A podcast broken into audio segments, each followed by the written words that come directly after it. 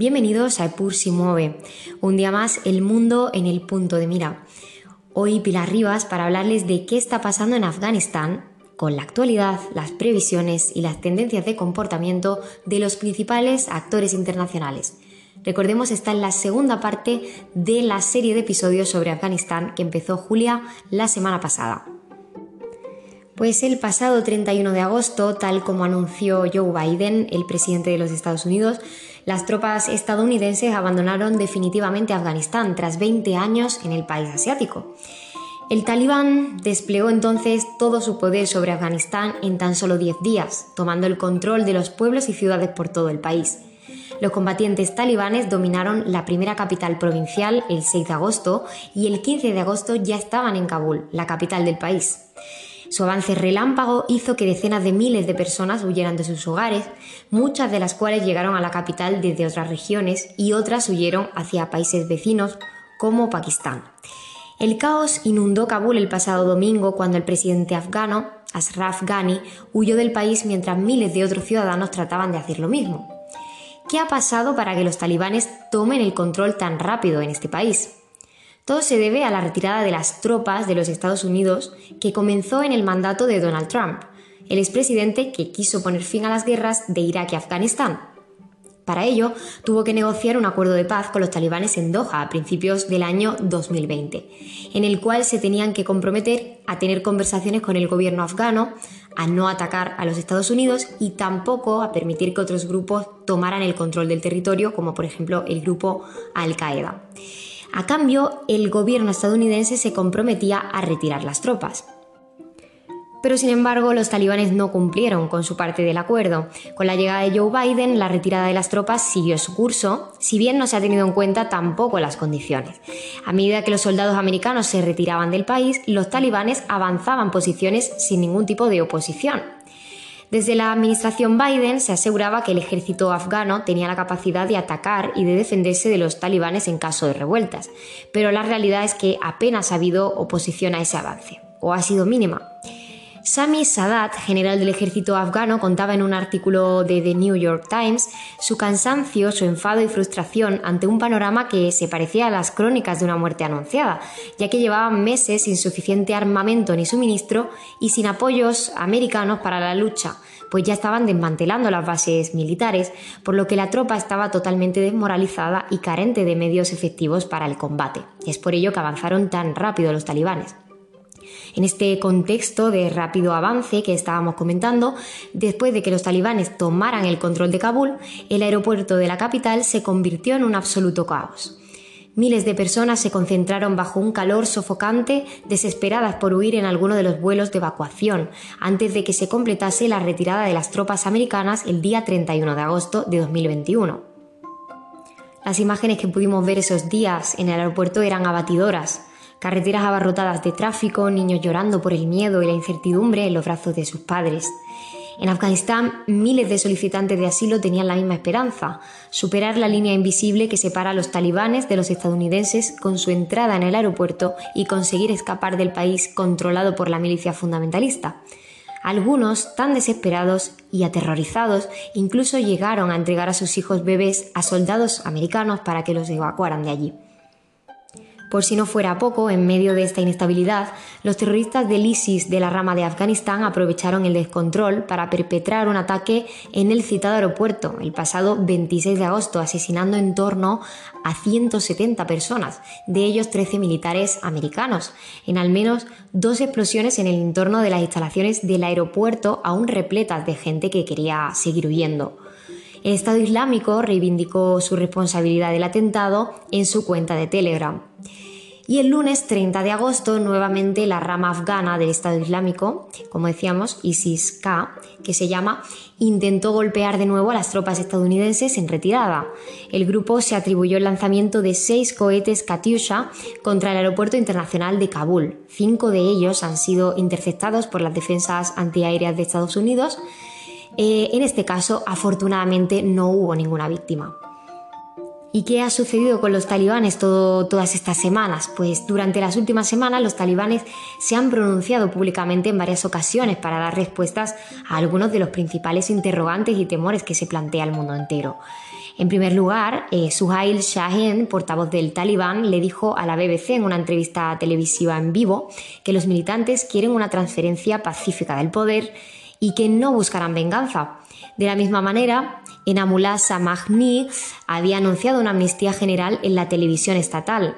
El gesto, dijo, se dirigía principalmente a los funcionarios, a quienes exhortó a volver al trabajo, y a las mujeres, a las que animó a colaborar en su gobierno. Se ha insistido en que el perdón se va a extender incluso a esos miembros del anterior aparato militar y a aquellos que han trabajado con las fuerzas extranjeras. Nadie irá a registrar sus casas, ha asegurado. También comentó que en poco tiempo tanto el gobierno como la economía se tienen que reactivar para garantizar la seguridad de los ciudadanos. Y por último, nos topamos con el anuncio sobre uno de los asuntos más preocupantes de la llegada de los talibán, la situación de las mujeres bajo este régimen. Sabihullah Mujahid, uno de los comunicadores del grupo, ha tratado de tranquilizar sobre sus intenciones tanto a los afganos como a la comunidad internacional ha reiterado que van a respetar los derechos de las mujeres, eso sí, en el marco del Islam, y ha vaticinado que las mujeres estarán contentas de vivir bajo la Sharia, sin aclarar cuáles van a ser las nuevas reglas para las mujeres en este contexto.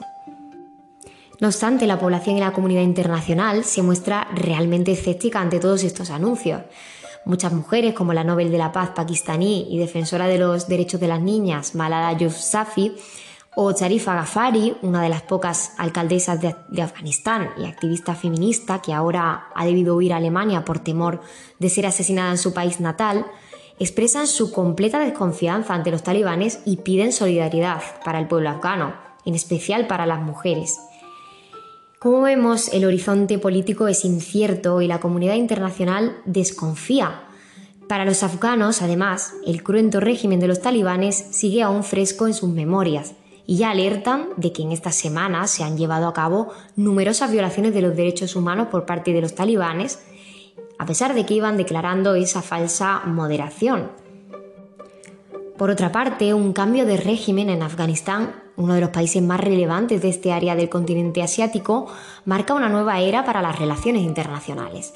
Entonces, ¿cuál está siendo y cuál va a ser el comportamiento de algunos actores internacionales con respecto a la irrupción del talibán en el poder. ¿Cuáles van a ser las principales previsiones a corto plazo respecto a esta actitud internacional? Pues la retirada de Occidente de Afganistán significa que hay mucho en juego para varias potencias, como son China, Rusia, Pakistán y la Unión Europea. Veamos ahora uno a uno de estos casos de las potencias que hemos dicho, empezando por China.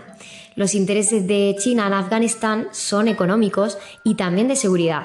Con la retirada de Estados Unidos, las empresas chinas se encuentran en una buena posición para explotar el potencial minero de Afganistán, incluidas esas llamadas tierras raras, 17 elementos químicos poco comunes en estado puro, que se utilizan en los microchips y otras tecnologías de vanguardia. Desde un punto de vista estratégico, el gobierno chino tiene buenas razones para adentrarse más en Afganistán, el país está situado en un cruce decisivo para la iniciativa china del cinturón económico de la Ruta de la Seda, que incluye proyectos comerciales y de infraestructuras tanto en Irán como en Pakistán, países vecinos. Lo que sí es cierto es que a Pekín le preocupa que Afganistán pueda ser utilizado como refugio para los extremistas de la zona, especialmente dada la situación en la región occidental china de Xinjiang. Jonathan Marcus, analista diplomático, afirma que China, que comparte una corta frontera con Afganistán, persigue activamente a su propia minoría musulmana y debe estar preocupada por la posibilidad de que esos terroristas islamistas anti-Pekín intenten utilizar Afganistán como base y que podría ser por esa razón que la diplomacia china se esté mostrando en las últimas semanas tan dispuesta a cortejar a los talibanes. Por otro lado, tenemos a Rusia, Moscú no tardó en reconocer el poder de los talibanes y comenzó a relacionarse con el grupo incluso antes de que las tropas occidentales comenzasen a retirarse. El objetivo es garantizar la seguridad política, aumentar el número de tropas rusas en Tayikistán y tener una intensa cooperación militar con este país y Afganistán, es un país vecino, para evitar que los extremistas lleguen allí desde el territorio afgano. Por su parte, Tenemos también a Pakistán, que podría reconstruir su influencia en la región con el gobierno talibán. Como indica Umer Karim, investigador visitante del Royal United Services Institute de Londres, la mayor parte del comercio de Afganistán pasa por Pakistán, incluido el de los productos básicos como la harina, el arroz, las verduras, el cemento y otros materiales de construcción. Además, Pakistán quiere crear un puente económico terrestre con las repúblicas de Asia Central a través de Afganistán, ayudando a conectar el país con la economía de la región en general. Esa dependencia económica podría animar a los talibanes a cooperar con Pakistán en una serie de asuntos, incluida la seguridad. Y es que Karim sostiene que un gobierno talibán que ya se enfrenta al aislamiento mundial no podría ir en contra de Pakistán, no sería lo más inteligente. Y por último tenemos a la Unión Europea, que está bastante preocupada por la crisis migratoria que se podría producir en territorio europeo a causa de la llegada masiva de refugiados. Los líderes europeos tienen claro que no quieren que se repita la situación de 2015, cuando más de un millón de personas llegaron a Europa eh, huyendo de la guerra de Siria y llevando casi al colapso ese sistema de asilo comunitario. Los países de la Unión Europea están dispuestos a brindar apoyo a los afganos y a cooperar con países vecinos para que se incremente la ayuda humanitaria y así se queden en la región en lugar de venir a Europa. Pues bueno, llegando ya al final, como hemos podido observar, la cuestión afgana es tremendamente complicada, está en pleno desarrollo y tendremos que estar muy pendientes de las próximas noticias y de las declaraciones de los principales líderes talibanes e internacionales. Lo principal ahora es que la población civil, que sufre siempre las peores consecuencias, quede protegida por la comunidad internacional y nadie dé la espalda a las muy posibles violaciones de derechos humanos que podrían volver a sufrir eh, los ciudadanos afganos bajo el régimen talibán. Ojalá esas supuestas declaraciones de moderación que han hecho en las últimas semanas los talibanes sean ciertas, aunque tampoco debemos ser ingenuos, evidentemente.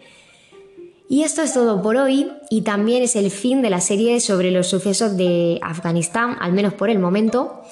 Os esperamos en el próximo capítulo, aquí siempre en Epur si mueve.